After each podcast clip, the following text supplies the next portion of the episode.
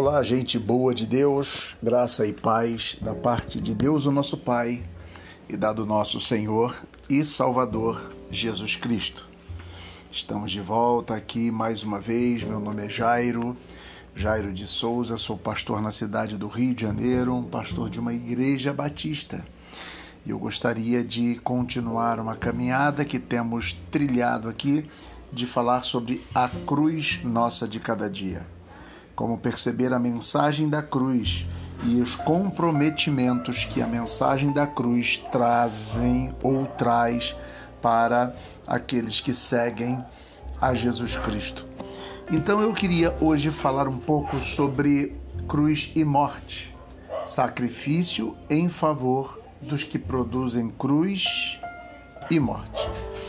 Bem, é preciso já começar dizendo que sofremos a cruz dos outros e nos libertamos da cruz ao perdoarmos.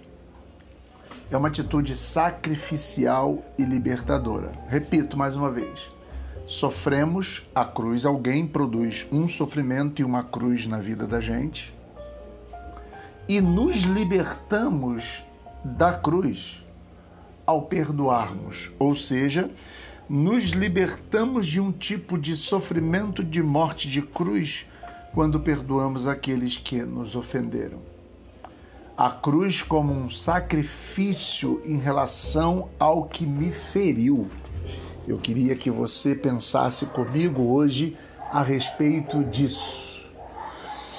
Que fazer quando somos vítimas de injustiça, da tortura, de cruzes injustamente impostas.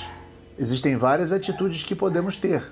Eu queria listar algumas para você que talvez nos, que nos sejam oferecidas em relação à liberdade humana. A primeira é a revolta.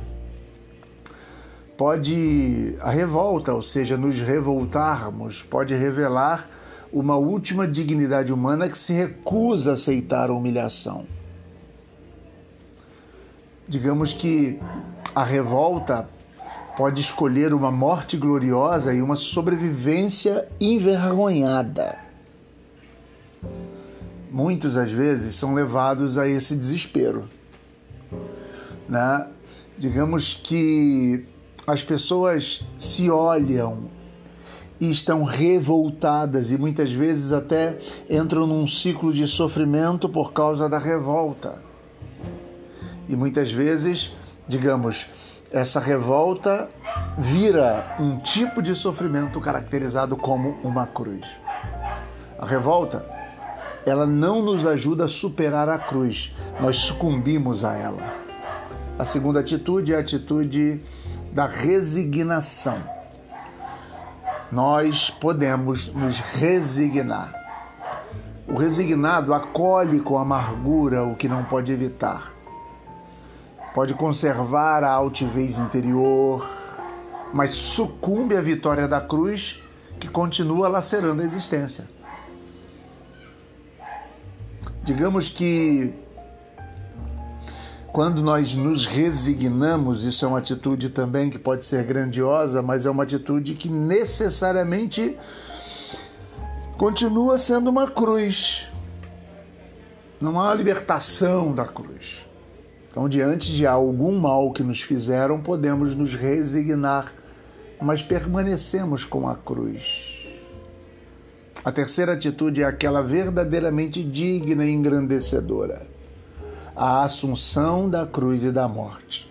E aí eu quero que você pense comigo: a morte e a cruz não deixam de ser impostas e inevitáveis. Porém, porém, porém, mesmo assim, é possível não deixá-las possuir ou dar a última palavra.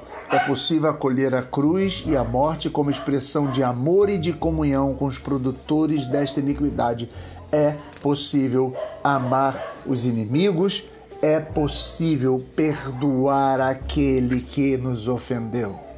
Digamos que é preciso olhar isso. Jesus foi quem nos deu este tipo de ensinamento que deveríamos amar aqueles que nos ofenderam, os nossos inimigos. Olha, o amor ele apresenta um sentido profundo da vida. Né? O amor ele apresenta a superação das cruzes.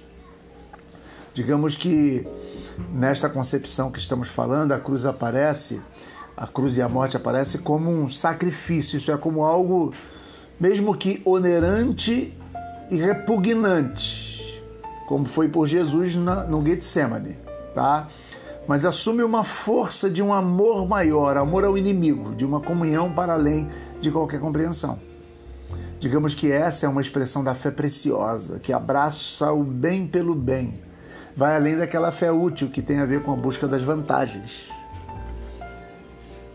O servo sofredor de Isaías 53.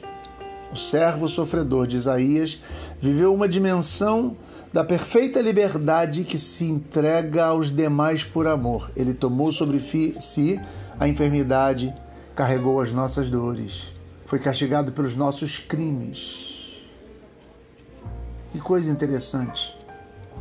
Olhamos para Jesus, o torturado e condenado à cruz. Ele viveu em suprema radicalidade essa atitude sacrificial e libertadora. Ele ofereceu perdão a quem lhe ofendia e amor aos seus inimigos.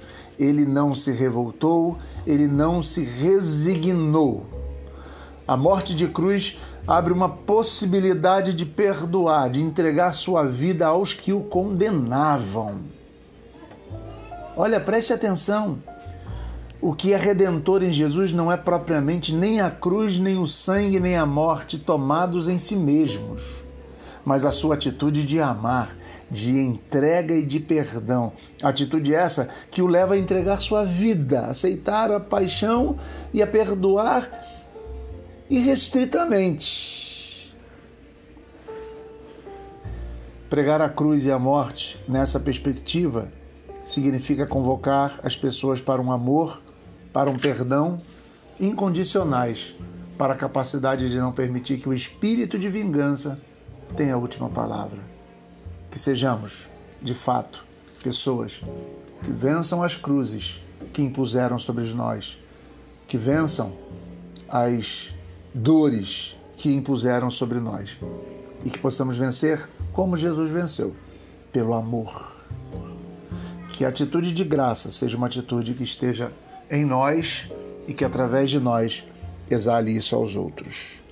Pois, se queremos de fato, se queremos de fato que a cruz para nós seja um símbolo de libertação total, é preciso entender que o sacrifício em favor dos que produzem cruz e morte é necessário. Logo, o perdão, a graça, não a resignação e a revolta. É preciso que sejamos assim como Jesus foi. Deixo-vos a paz e até a próxima vez.